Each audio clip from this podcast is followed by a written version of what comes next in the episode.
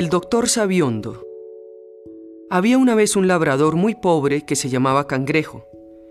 Llegó un día a la ciudad conduciendo una carreta tirada por dos bueyes y en la que llevaba una carga de leña que vendió por dos ducados a un célebre doctor. Cuando fue a que le pagaran, estaba el doctor sentado a la mesa comiendo a dos carrillos. Al ver el labrador lo bien surtida que estaba aquella mesa, preguntó al caballero si también él podría llegar a ser doctor. Desde luego, le contestó este sonriendo. Es muy fácil. Basta con que te compres uno de esos abecedarios que tiene pintado un enorme gallo. Luego, vende tu carreta y tus dos bueyes y cómprate trajes adecuados a la nueva profesión que piensas emprender. Y por último, búscate una casa y clava en la puerta un cartel con un buen rótulo en que se lea. Aquí vive el doctor Sabiondo. El pobre labrador hizo todo cuanto el doctor le había indicado, y así fue viviendo algún tiempo hasta que un día robaron una fuerte suma de dinero a un gran señor que vivía no muy lejos de su casa, y el caballero mandó a uno de sus criados que fuera a buscarlo y lo trajera a su presencia. El labrador aceptó complacido, pero exigió ser acompañado por su mujer. Perfectamente, repuso el criado, y subiendo al coche, partieron en dirección a la casa del rico señor.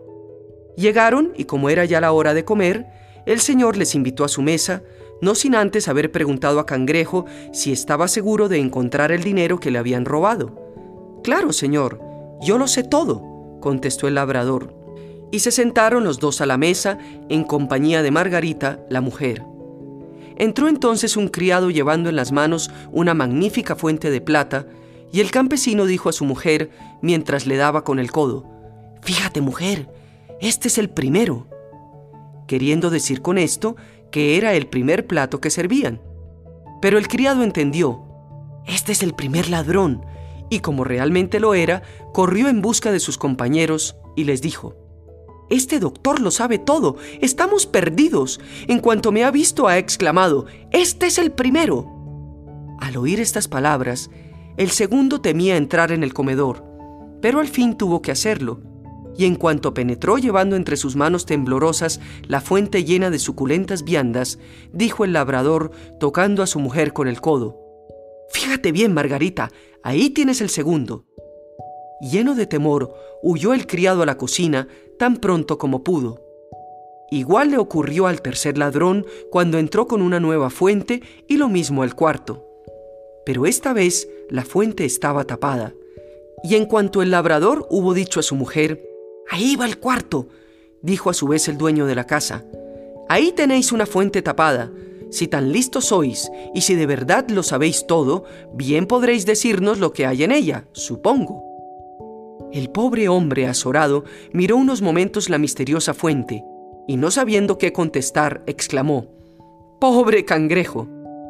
Y resultó que cangrejo era precisamente lo que había en la fuente. Entonces el rico señor, Maravillado, dijo, ¡Qué inteligente sois, doctor!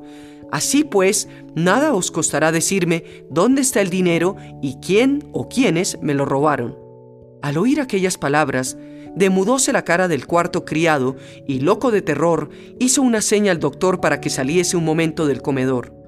Ausentóse pues unos instantes y se reunió con el criado y sus compañeros, los cuales le aseguraron que devolverían el dinero si no les descubría ante su amo.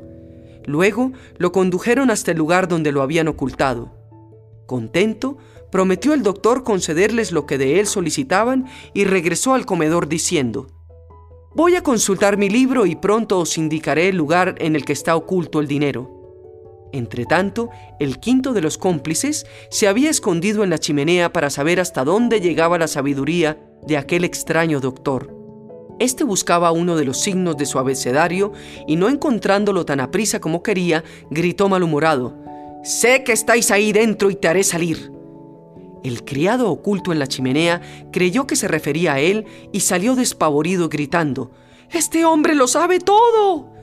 Cangrejo indicó entonces al rico señor el lugar en que se ocultaba el dinero sin descubrir a los culpables, y tan grande fue el agradecimiento del caballero que le entregó una fuerte suma de dinero como recompensa a sus servicios. Y no solo recibió también otra parte por parte de los ladrones, sino que ganó con ello fama de hombre sabio y pronto se le consideró como uno de los más ilustres personajes de la ciudad.